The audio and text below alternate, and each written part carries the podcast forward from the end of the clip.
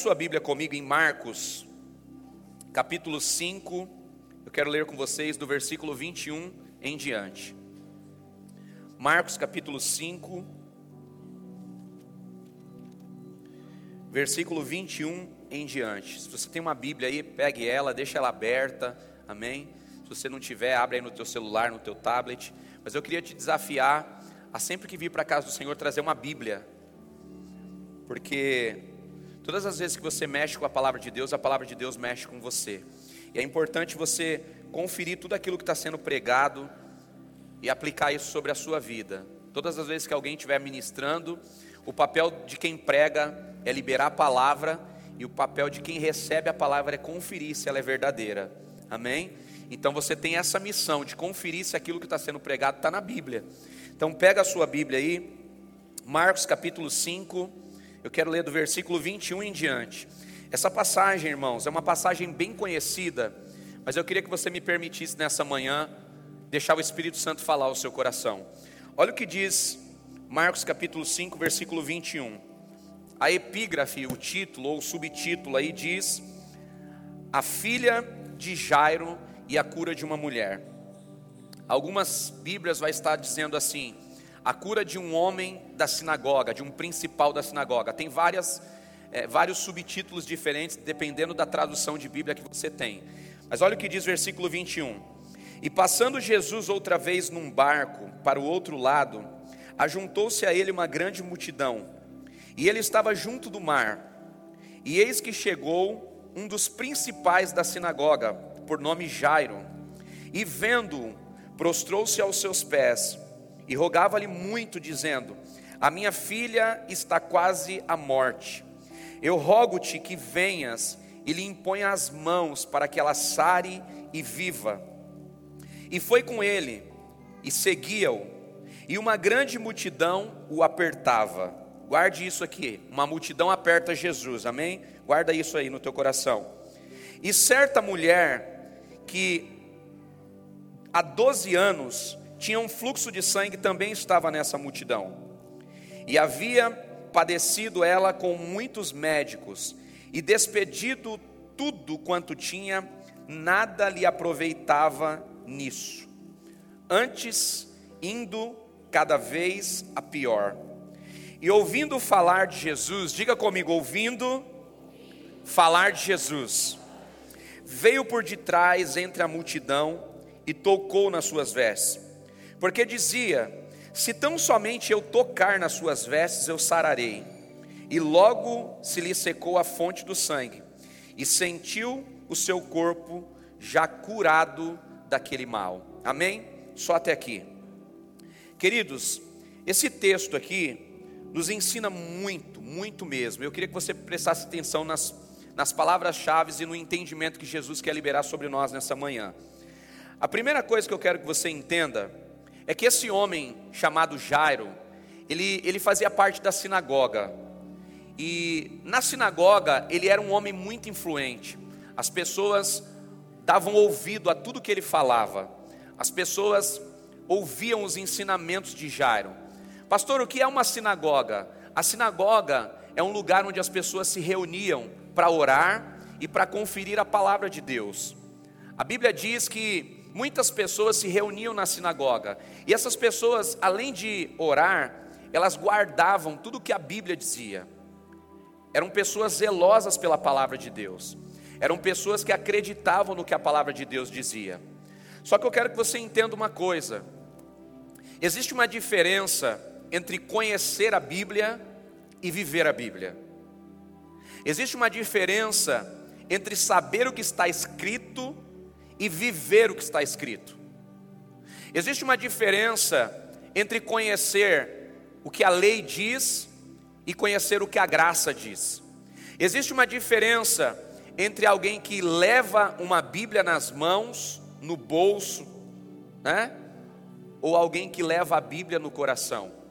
A Bíblia diz que esse homem chamado Jairo, ele era alguém que participava da sinagoga, ou seja, ele conhecia a palavra, ele sabia orar, ele sabia ler os manuscritos, naquela época não eram Bíblias físicas como essa. Então, como que a palavra estava escrita? Ela estava escrita em papiros, ela estava escrita em pergaminhos, alguns trechos estavam escritos em pedras, outros trechos estavam escritos em cartas. Esse homem sabia fazer a leitura da palavra, ele conseguia compreender a palavra. Algumas traduções vai dizer que esse homem era um homem influente. Por que, que ele era influente? Simplesmente pelo fato dele conseguir compreender o que a palavra dizia. Simplesmente pelo fato dele ser uma das pessoas que fazia a oratória da Bíblia. Ou seja, em uma assembleia como um culto como esse, muitas pessoas se assentavam para ver Jairo ler a palavra, para ver Jairo falar da palavra. Muitas pessoas entravam na sinagoga e encontravam em Jairo um homem capaz de ler com maestria a palavra de Deus. Só que esse homem começa a passar por uma dificuldade dentro da sua casa. A Bíblia diz que esse homem tinha uma filha, e a filha desse homem agora fica enferma. E esse homem começa a ficar desesperado, porque ele não consegue encontrar cura para a filha dele. É bem verdade, irmãos, que toda pessoa influente sabe a quem socorrer na hora da dificuldade, sim ou não? Toda pessoa influente com certeza tem acesso à medicina. A mulher que nós lemos aqui do fluxo de sangue, o texto diz que em 12 anos, tentando a cura para o seu problema, ela gastou tudo com a medicina e não encontrou cura. A Bíblia não fala o quanto Jairo gastou com a medicina. A Bíblia não fala se Jairo foi procurar a medicina, mas a Bíblia diz que a filha de Jairo, ela está enferma e ela está quase morta, e então esse homem sai de casa para procurar socorro. Deixa eu fazer uma pergunta para você que está aqui, só para você é, é, chegar a essa convicção comigo. Quem aqui vê o seu filho doente e fica esperando até o último momento para procurar um médico, vê o seu filho quase morto para procurar um médico? Ninguém faz isso. Todas as vezes que nós vemos os nossos filhos doentes, a primeira coisa que a gente faz é procurar um médico, é procurar um remédio, é tentar achar alguém que pode resolver o problema.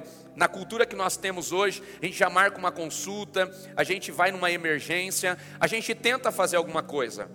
É bem verdade que Jairo, com certeza, ele procurou a medicina para resolver o problema dele. É bem verdade que Jairo, com certeza, ele tentou fazer alguma coisa para resolver o problema da sua filha, mas ele não teve resultados. Porque existem momentos da nossa vida, queridos, que o resultado, existem momentos da nossa vida que a resposta está em um único lugar, está em Jesus. Existem momentos da nossa vida que dinheiro não vai resolver, existem momentos da nossa vida que influência não vai resolver, existem momentos da nossa vida que boas conexões não vai servir para nada, existem momentos da nossa vida que ser influente, ser importante, ter recursos financeiros não vai servir para nada. Só que em todos esses momentos nós temos alguém que pode ser socorro, e o nome dele é Jesus. Você pode tocar na mão de alguém que está perto de você e dizer assim: Jesus está aqui nessa manhã. Qual é o problema que você não consegue resolver? Coloca nas mãos dele. Qual é a dificuldade que está batendo na tua porta, está levando a tua paz? Coloca nas mãos de Jesus. Ele é poderoso para fazer o que o homem não pode fazer. Ele é poderoso para fazer o que a medicina não pode fazer. Ele é poderoso para fazer aquilo que o dinheiro não pode fazer. Ele abre portas onde não existe nem paredes. Ele abre portas que estão fechadas. Ele é poderoso para fazer o sobrenatural se manifestar sobre a nossa vida. Ele é poderoso para fazer o impossível se tornar possível, só para que o nome dele seja glorificado na nossa história. Então, nós já conhecemos quem é Jairo.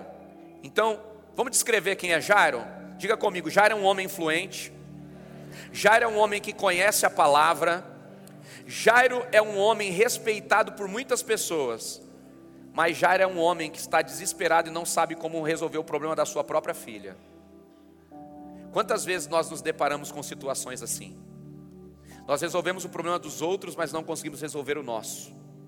Nós somos socorros para pessoas, mas não conseguimos às vezes encontrar o socorro para nós mesmos quando nós estamos passando adversidades e problemas.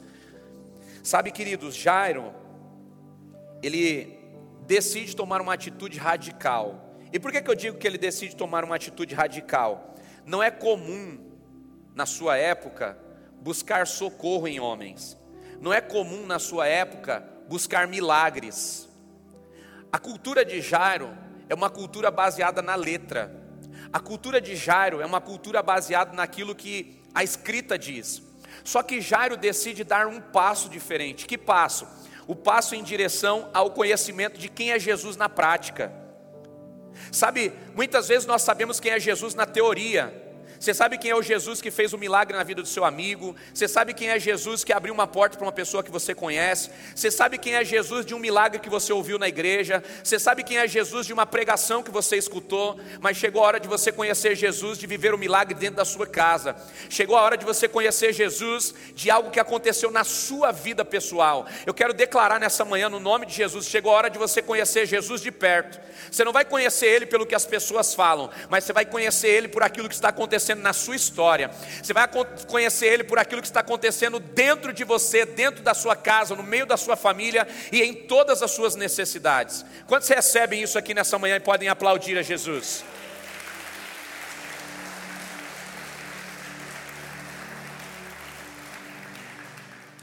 Irmão, Jairo, ele decide dar um passo diferente. Ele decide ir ao encontro de Jesus. Ele falou: Até hoje eu me relacionei com a palavra de Jesus. Hoje eu quero me relacionar com Jesus da palavra. Eu quero conhecer quem é a palavra viva. A Bíblia diz que Jairo sai de casa e vai ao encontro de Jesus. E ele consegue chegar até onde Jesus está. A Bíblia diz que ele chega até Jesus e diz assim: Senhor, a minha filha está quase morta, você pode me ajudar?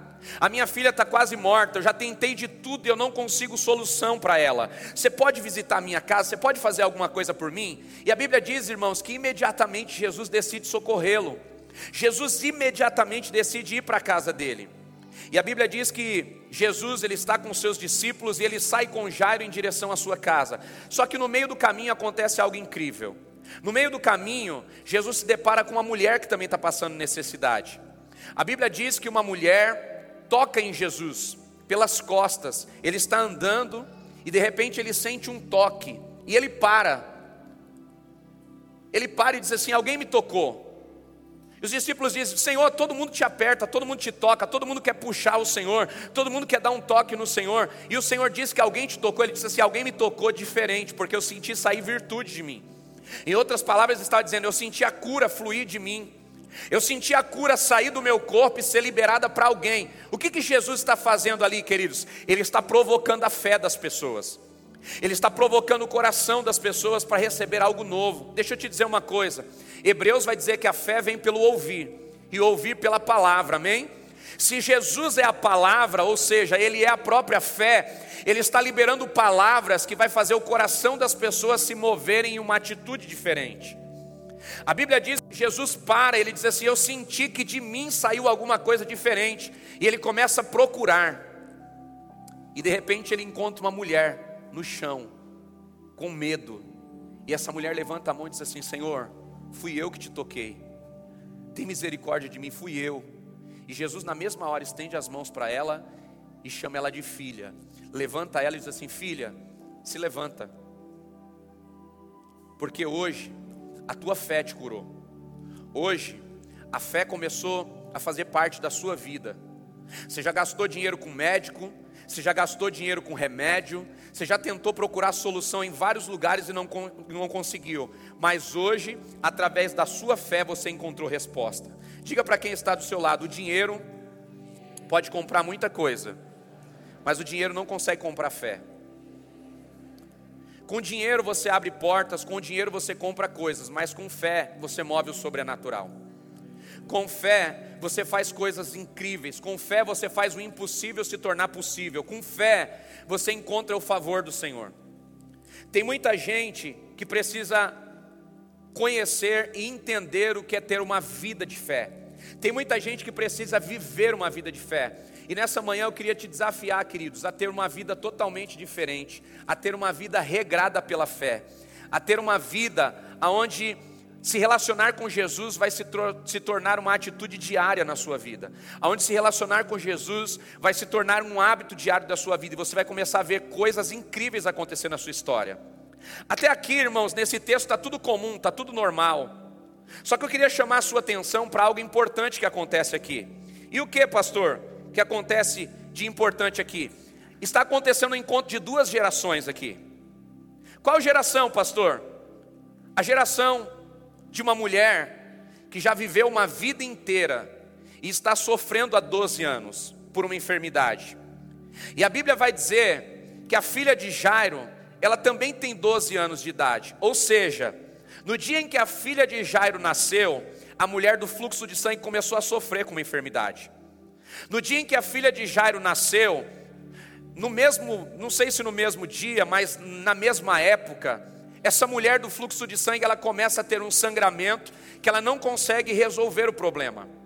Na cultura judaica daquela época, uma mulher que está nos seus dias de mulher ou nos seus dias de sangramento, ela é considerada imunda. Ela não pode tocar nada, ela não pode sair de casa, ela não pode pegar em coisa nenhuma dentro da sua casa. Por quê? Porque tudo que ela toca se torna impuro. Mas deixa eu te dizer uma coisa: essa mulher, considerada impura, toca no que é puro e se torna puro como ele, se torna sã como ele. A Bíblia diz que essa mulher é uma mulher impura, amém? Ela não pode sair de casa, a religião não deixa ela sair de casa, a religião não deixa ela tocar em nada, a religião diz que ela é impura, só que ela decide sair de casa e abrir mão da religião. Ela decide sair de casa e abrir mão do que dizem. Ela decide sair de casa, ela decide tomar uma atitude de fé para se encontrar com alguém que pode mudar a vida dela. E a Bíblia diz que ela sai de casa e ela vai de encontro a Jesus. Sabe o que eu aprendo nesse texto, irmão? Muitas coisas. Eu poderia passar amanhã aqui só pegando detalhes dentro desse texto, mas eu queria me apegar a um detalhe com você. Se Jesus não cura essa mulher, ela ia ser apedrejada. Se Jesus não cura essa mulher, ela não ia voltar para casa viva. Por quê? Porque sofrendo há 12 anos, todo mundo conhecia a história dela. Sofrendo há 12 anos, todo mundo sabia da maldição que ela carregava. Essa mulher não vivia em uma grande cidade, ela vivia em uma pequena cidade. E numa pequena cidade todo mundo se conhece. Em uma pequena cidade todo mundo sabe a história um dos outros. E com certeza a história dessa mulher é uma história conhecida por todos. Todo mundo sabe que essa mulher está enfrentando uma enfermidade. Todo mundo viu essa mulher eh, tendo o seu corpo transformado pela enfermidade. Imagine 12 anos você sofrendo com uma enfermidade. O corpo dessa mulher estava comum? É claro que não. Quem conheceu ela antes da enfermidade, conheceu ela de um jeito. Quem viu ela depois da enfermidade, viu ela de outro jeito. Talvez essa mulher perdeu muita coisa na vida.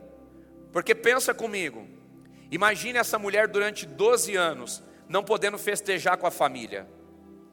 Imagine essa mulher 12 anos vendo os banquetes acontecendo e ela não podendo ir. Imagine essa mulher há 12 anos, vendo as pessoas celebrarem festas, festas judaicas, como o povo sempre celebrava, a festa dos tabernáculos, né? a festa dos pães, né? vendo o povo celebrar, comemorar, se alegrar, e ela não podia sair de casa. Por que não podia sair de casa? Porque se ela tocasse em alguém, ela era apedrejada. Se ela tocasse em alguém, ela estava transgredindo uma lei. Se ela tocasse em alguém, ela era condenada pela atitude dela. Só que ela decidiu ousar, ela decidiu sair de casa para tocar em alguém que poderia mudar a vida dela. Deixa eu te dizer uma coisa nessa manhã. Você pode ter saído de casa hoje apenas para vir participar de um culto, mas eu quero te convidar nessa manhã a tocar em alguém que pode mudar a tua história. Eu quero te convidar nessa manhã a tocar em alguém que pode transformar a sua vida. Jesus não te chamou para que você venha frequentar um culto, frequentar uma igreja, mas Ele te chamou para que você se relacione com Ele, conheça quem Ele é, conheça Ele na íntegra e tenha a sua vida transformada por Ele. Eu quero declarar nessa manhã, querido, chegou a hora de você conhecer Jesus de perto. Chegou a hora de você saber quem é Jesus na sua história. Chegou a hora de você saber o que ele pode fazer na sua vida, não o que ele pode fazer na vida dos outros, mas o que ele pode fazer na sua casa, na sua vida e na sua história. Chegou a hora de você provar a fé em você. Chegou a hora de sair do raso. Será que você pode dizer para alguém que está do teu lado aí? Chegou a hora de sair do raso. Vira para o outro lado para não parecer pessoal. Diga para essa pessoa aí: chegou a hora de sair do raso não dá mais para viver com a mesma fé, não dá mais para viver do mesmo jeito, não dá mais para se relacionar com Jesus da mesma forma que você sempre se relaciona. Chegou a hora de você sair do raso. Toca na mão de pelo menos três pessoas aí, declara isso. Chegou a hora de sair do raso. Duas gerações estão se encontrando aqui. Uma geração que já viveu muita coisa e uma geração que ainda não viveu nada. Que uma menina de 12 anos já viveu? Muito pouco. Essa mulher já tinha vivido muitas coisas na vida dela. Mas essa menina tinha apenas 12 anos, ela não tinha vivido quase nada. Só que o pai dela vai buscar socorro para ela. O pai dela vai buscar solução para o problema dela. O pai dela deixa ela em casa e vai buscar em alguém que pode resolver o problema. E eu acho incrível, irmãos, que Jesus, ele decide socorrer esse homem. Só que no caminho da casa desse, da, de onde ele está com Jesus até a casa dele, algumas coisas acontecem. Eu até compartilhei isso aqui na mentoria com os irmãos essa semana. Eu queria ler com vocês o que diz o versículo de número 34 desse texto. Marcos 5, versículo 34. Olha o que diz o versículo 34. E Jesus lhe disse: Filha, a tua fé te salvou. Vá em paz e seja curada desse mal. Quem está ouvindo isso aqui? Diga comigo, a mulher do fluxo de sangue. Quem está ouvindo isso aqui? Mas também Jairo. Diga para quem está do seu lado: o que você ouve de Jesus pode marcar também a vida de outras pessoas. Você pode repetir isso comigo? Aquilo que nós ouvimos de Jesus pode marcar a vida de outras pessoas. A pergunta é: o que você está ouvindo de Jesus? A pergunta é: há quanto tempo você não escuta Jesus? A pergunta é: quando foi a última vez que Jesus falou claramente com você e a mensagem que ele falou com você marcou alguém da tua família, marcou alguém que você conhece? Qual foi a última vez que você ouviu Jesus de forma nítida? Qual foi a última vez que a mensagem que Jesus te deu transformou a sua vida e transformou a vida de alguém? Qual foi a última vez que Jesus marcou a sua história e por causa da sua história a vida de outras pessoas foram marcadas? Porque é sobre isso que o Evangelho fala. O Evangelho fala sobre a mensagem que nós recebemos, que transforma a nossa vida, mas também transforma a vida de outras pessoas. O Evangelho fala sobre aquilo que Jesus liberou para nós, sobre a mensagem que Jesus liberou no nosso coração, mas que vai marcar a vida de outras pessoas. Jesus está curando a mulher do fluxo de sangue, mas quem está ouvindo sobre fé é Jairo, porque quem precisa acreditar em milagres é Jairo. Quem precisa acreditar em milagres é aquele homem que só conhece a letra quem precisa acreditar em milagres é aquele homem que até hoje teve encontro com a teoria, mas precisa conhecer Jesus na prática. Sabe por que, que Jesus fez questão de curar a mulher do fluxo de sangue no meio do caminho? Porque Jairo precisava desenvolver a fé antes de chegar na sua casa. Jairo precisava desenvolver a fé antes de receber más notícias. Jairo precisava desenvolver a fé antes de ser questionado por pessoas que não iriam acreditar no que Jesus ia fazer na história dele. Deixa eu te dizer uma coisa, meu irmão: se você não tiver convicção de quem é Jesus na sua vida, as pessoas podem te atrapalhar. Se você não tiver a convicção de quem é Jesus, muitas vezes o teu amigo pode te atrapalhar, alguém da tua família pode te atrapalhar, alguém que você confia pode te atrapalhar. Por quê? Porque as pessoas são especialistas em trazer más notícias. As pessoas são especialistas em tentar paralisar o nosso caminho de milagres. A Bíblia diz no versículo 34 que a mulher foi curada por Jesus. E Jesus levantou ela e disse assim: Filha, a tua fé te curou. Agora, olha o que diz o versículo 35. Lê aí na sua Bíblia. Versículo 35. Jesus acaba de dizer para a mulher do fluxo de sangue que ela foi curada pela fé. Chega alguém dizendo para Jairo: Jairo, desiste de Jesus. Por quê? Sua filha acabou de morrer. Jairo, não tem mais o que se fazer. Até agora dava para fazer alguma coisa, só que agora sua filha morreu. Não dá para fazer mais nada. Desiste. Para de incomodar Jesus, deixa Jesus voltar para o que ele estava fazendo. Deixa Jesus continuar curando a multidão. Deixa Jesus continuar fazendo alguma coisa por alguém que ainda pode viver um milagre, porque para você acabou sua filha está morta, não tem mais o que se fazer, Jairo. Diga para quem está do seu lado: a notícia é ruim. E nessa hora, você precisa determinar no que você acredita. Se você acredita na péssima notícia ou se você acredita nas boas novas que é Jesus. Deixa eu te dizer uma coisa, querido: todos os dias, talvez, você vai receber notícias ruins. Você liga o jornal, você vai ver que a economia está passando por dificuldades. Você liga o jornal, você vai ver acidente, você vai ver morte, você vai ver pessoas se destruindo. Você ouve um amigo, ele vai estar reclamando de uma situação difícil. Você chega no trabalho tem gente reclamando de situação difícil. Você vem na igreja, às vezes até dentro da igreja tem gente reclamando do que passou na semana, do que está vivendo, que é difícil. Mas deixa eu te dizer uma coisa: no momento que a notícia ruim chega para você, você precisa determinar no que você acredita. Se você acredita na notícia ruim ou se você acredita na mensagem de Jesus, que é boas novas, transformação e mudança de cativeiro para nós. O versículo 35 vai dizer que os homens da sinagoga, eles chegam até Jairo e dizem assim: Olha, a sua filha está morta, não tem mais o que, se, o que ser feito. A sua filha agora, para ela terminou tudo. E sabe o que eu acho incrível? Que quando isso acontece na vida de Jairo, Jesus toma uma atitude radical. Jesus não tem medo, irmãos, de tomar atitudes radicais. E qual é a atitude radical que Jesus toma? Eu queria te desafiar depois a ler aí na tua casa esse texto. A Bíblia vai dizer, irmãos, no versículo 36 em diante, que Jesus ele está caminhando com 12 discípulos e a multidão. Amém? Só que quando Jesus recebe ali dos oficiais que a filha de Jairo está morta, a primeira coisa que Jesus faz é separar quem pode ir com ele daqui para frente e quem tem que ficar daqui para trás. Ele chama Pedro, Tiago e João. E diz assim: Olha, Pedro, Tiago, João, vem comigo, porque nós vamos precisar ir na casa desse homem. Porque ele vai viver algo extraordinário na, na vida dele. E os outros nove ficam. A pergunta é: por que, que Jesus chama Pedro, Tiago e João? Pergunta para essa pessoa linda que está do seu lado: por que Pedro, Tiago e João?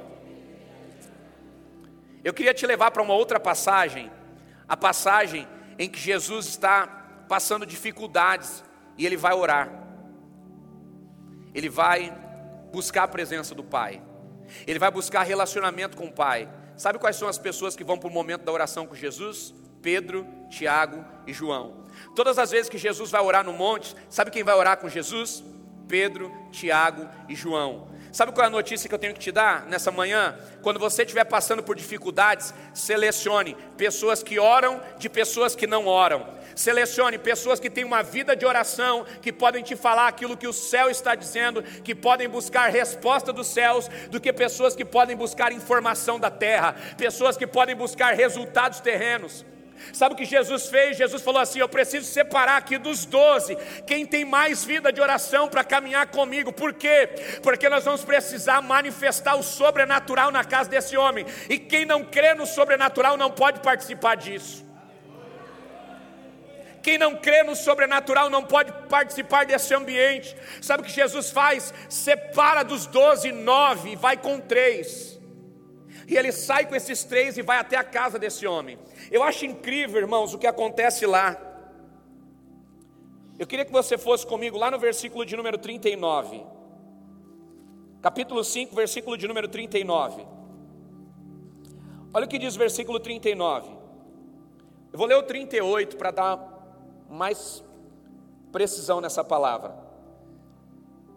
Diz assim: E tendo chegado à casa do principal da sinagoga, ele viu um alvoroço, e os que choravam muito e pranteavam. Diga para quem está do seu lado: tem gente que chora, mas não acredita em milagre. Diga para quem está do seu lado: tem muita gente que vai chorar com você quando você trouxer uma notícia ruim, mas não vai acreditar que Jesus pode mudar essa realidade.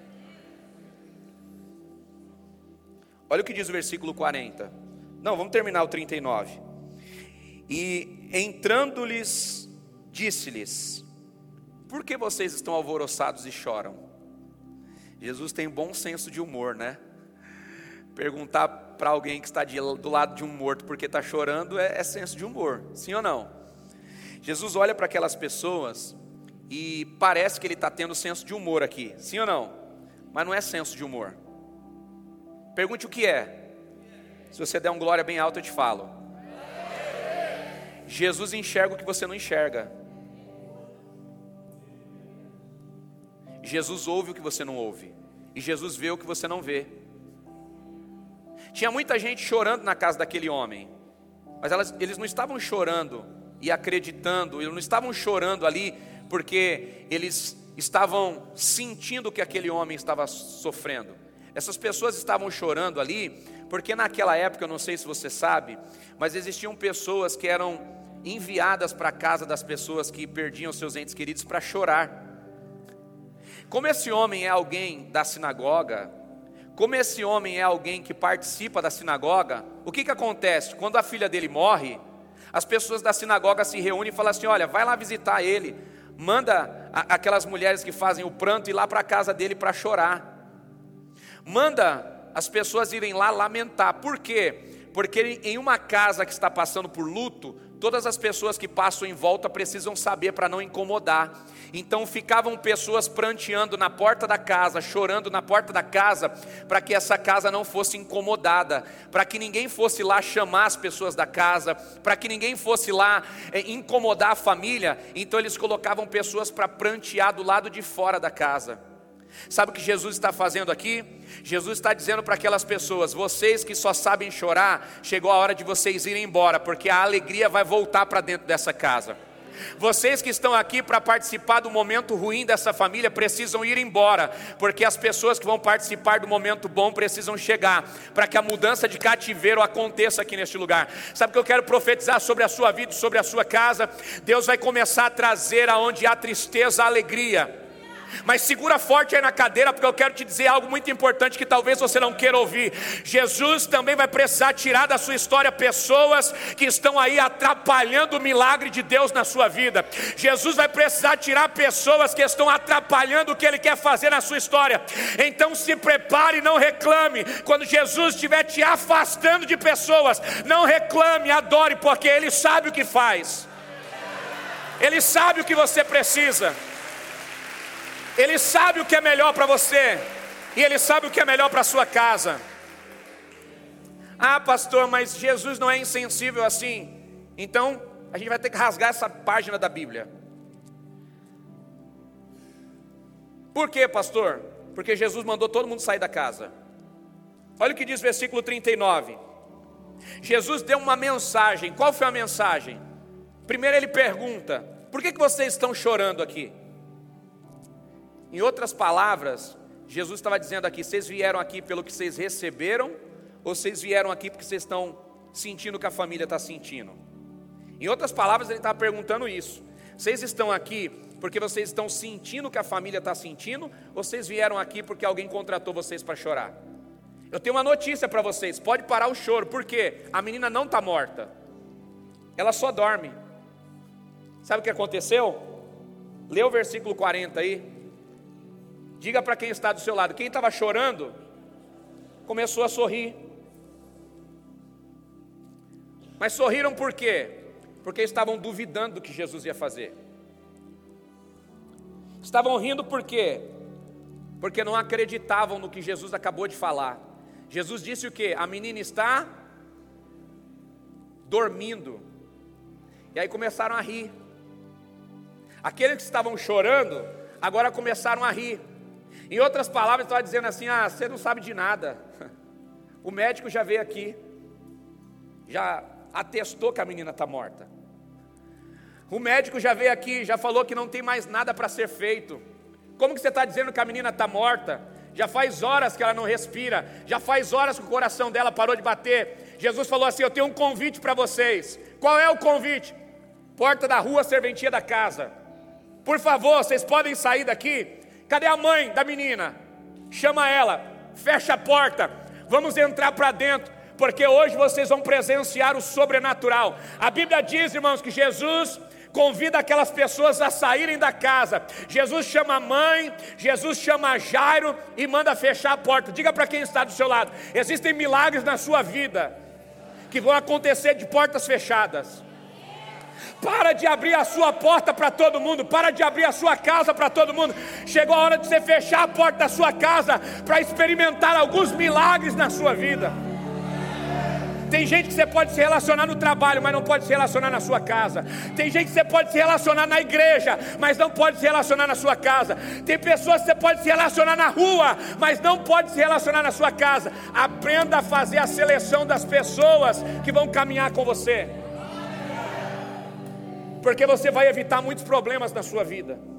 Você vai evitar muita adversidade na sua história. Sabe o que Jesus fez aqui, irmão? Jesus fechou a porta. Porque tem horas que é melhor você estar sozinho em casa com Jesus do que do lado de um monte de gente que só vai chorar com o problema, mas não vai ter condições de resolver o problema. Para quanta gente você já contou dificuldade que você está passando? E aí quando você começa a falar assim, nossa, perdi o emprego, você fala, ah, nossa, você não sabe eu. Descobri que eu estou com uma enfermidade. Tem gente que é tão ruim, tão ruim, que não consegue nem ouvir a dificuldade do outro. Quer contar uma dificuldade maior. Você conhece alguém assim? Jesus amado. Tem gente que você chega assim e fala assim: Nossa, estou passando uma dificuldade lá em casa. Meu marido, sabe, está tá uma, uma, uma benção. Ah, você não sabe o meu. A pessoa já quer contar um problema maior. Deixa eu te dizer uma coisa: ande com pessoas que contam milagre. Pare de andar com gente que conta problema. Ande com gente que conta milagre, ande com gente que tem uma resposta boa na ponta da língua, anda com pessoas que têm conselhos sábios. Ah, está passando dificuldade, fica tranquilo, meu irmão, vamos orar. A oração é resposta para tudo, vamos orar. Ouve a pessoa, seja sensível, ouve. Quando alguém vier te contar um problema, escuta, pelo amor de Deus, não fala o seu, não. A pessoa não está perguntando o seu problema, ela está contando o dela. Escuta e depois ora. Essa é a atitude certa que a gente tem que ter. Escutar o problema de alguém e depois orar, porque a oração muda tudo. Olha o que diz o versículo 40: E riram dele, porém ele os tendo feito sair, tomou consigo o pai e a mãe da menina, e os que com ele estavam. Quem estava com ele? Pedro, Tiago, e entrou onde a menina estava deitada. E tomando a mão da menina, disse-lhe: Talita cumi, que traduzido do hebraico para o português significa: Menina, eu te digo, levanta-te. Versículo 42.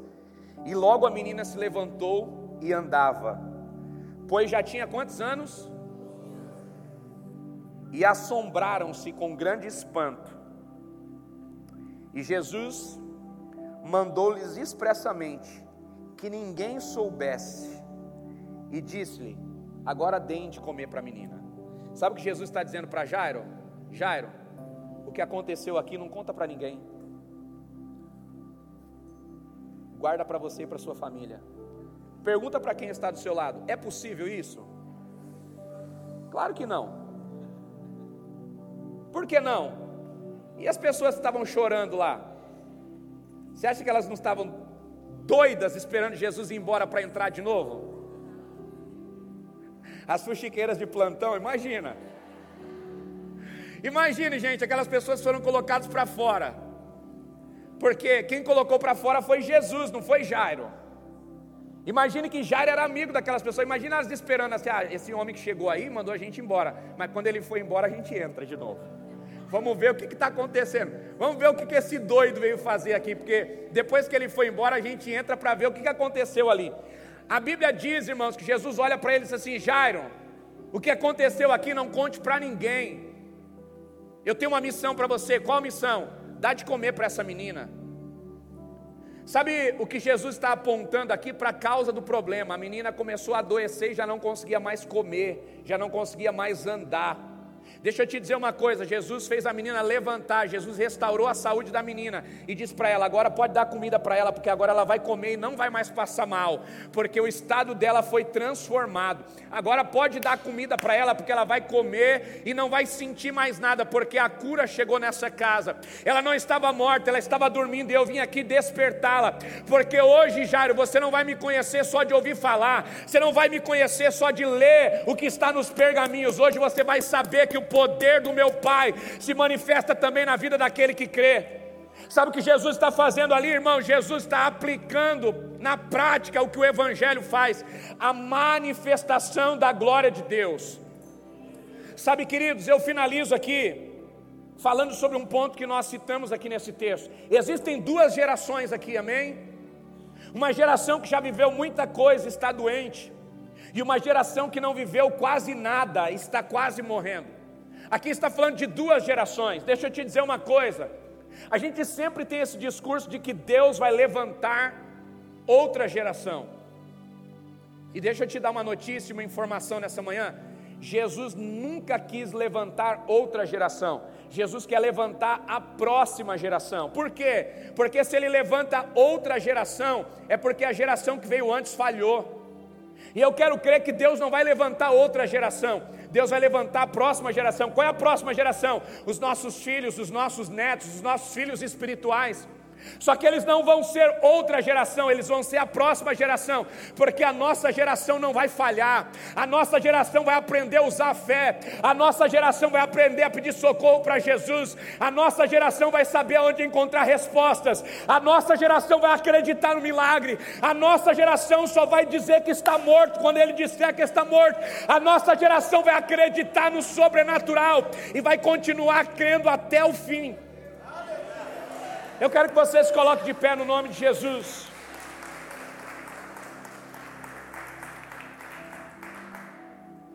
Eu queria que você tocasse em pelo menos duas ou três pessoas e dissesse para essa pessoa: ainda não é o fim. Talvez você chegou aqui hoje com uma situação difícil. Eu quero te dizer: ainda não é o fim. Se Jesus não disse que é o fim, não é o fim. Continue crendo, continue acreditando que o sobrenatural vai acontecer. Continue acreditando que o Deus que faz milagres não te deixou, não te desamparou. Eu queria que você fechasse os seus olhos aí onde você está. Eu queria que você curvasse a sua cabeça. Eu queria te fazer uma pergunta. O que tem roubado a tua paz? O que tem feito você chorar e se desesperar? Qual é a causa que você tem dado como encerrada na sua vida? Jesus está dizendo nessa manhã: ainda não é o fim. Jesus está dizendo nessa manhã: Eu sou o Deus do sobrenatural. Aleluia. Eu sou o Deus da, das causas impossíveis. Eu sou o Deus que desperta aquilo que parecia que estava morto. Talvez você chegou aqui pensando que alguma coisa na sua vida morreu. Jesus está dizendo nessa manhã, Talita cume, ele está dizendo, Aleluia. não está morto, está só dormindo mas nessa manhã será despertado para a glória do meu nome. Eu vim aqui profetizar sobre famílias, eu vim aqui declarar sobre a sua casa, eu vim aqui declarar sobre a sua família, que essa manhã é uma manhã que Deus está despertando áreas da sua casa, áreas da sua família, áreas que você estava dando como encerrada, áreas que você estava dando como morta. Jesus nessa manhã está declarando que Ele está trazendo a vida. Jesus nessa manhã Ele está dizendo: começa a deixar de fora da sua casa, começa a deixar de fora da sua vida tudo aquilo que te impede de acreditar no milagre.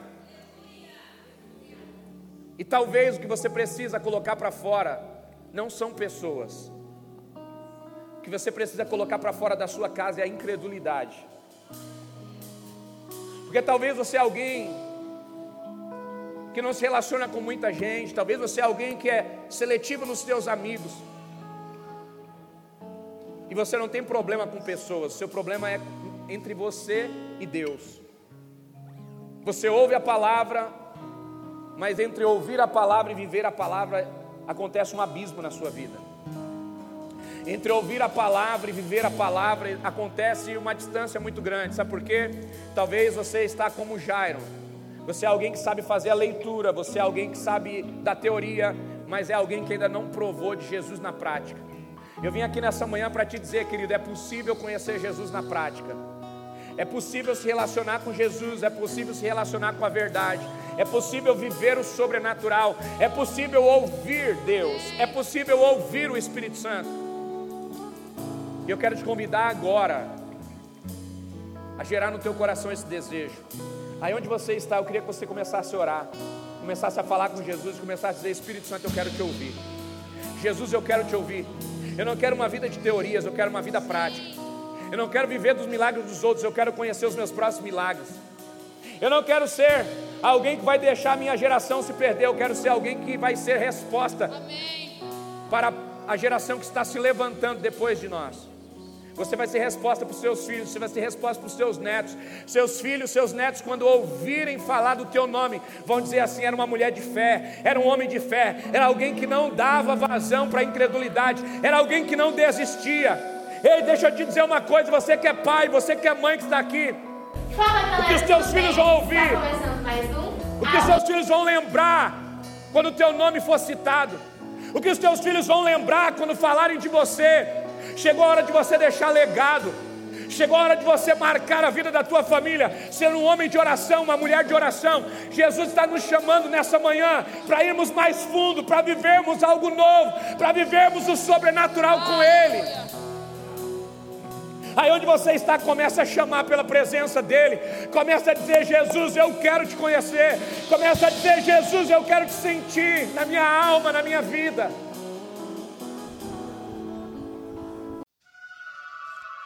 Olá, muito obrigado por ter nos acompanhado até aqui. Siga o nosso perfil aqui no Spotify caso você ainda não nos siga. Ative as notificações também para não perder nenhum dos nossos podcasts. Aproveite e compartilhe esse episódio com alguém. Nos ajude a edificar a vida de cada vez mais pessoas. Deus abençoe a sua vida.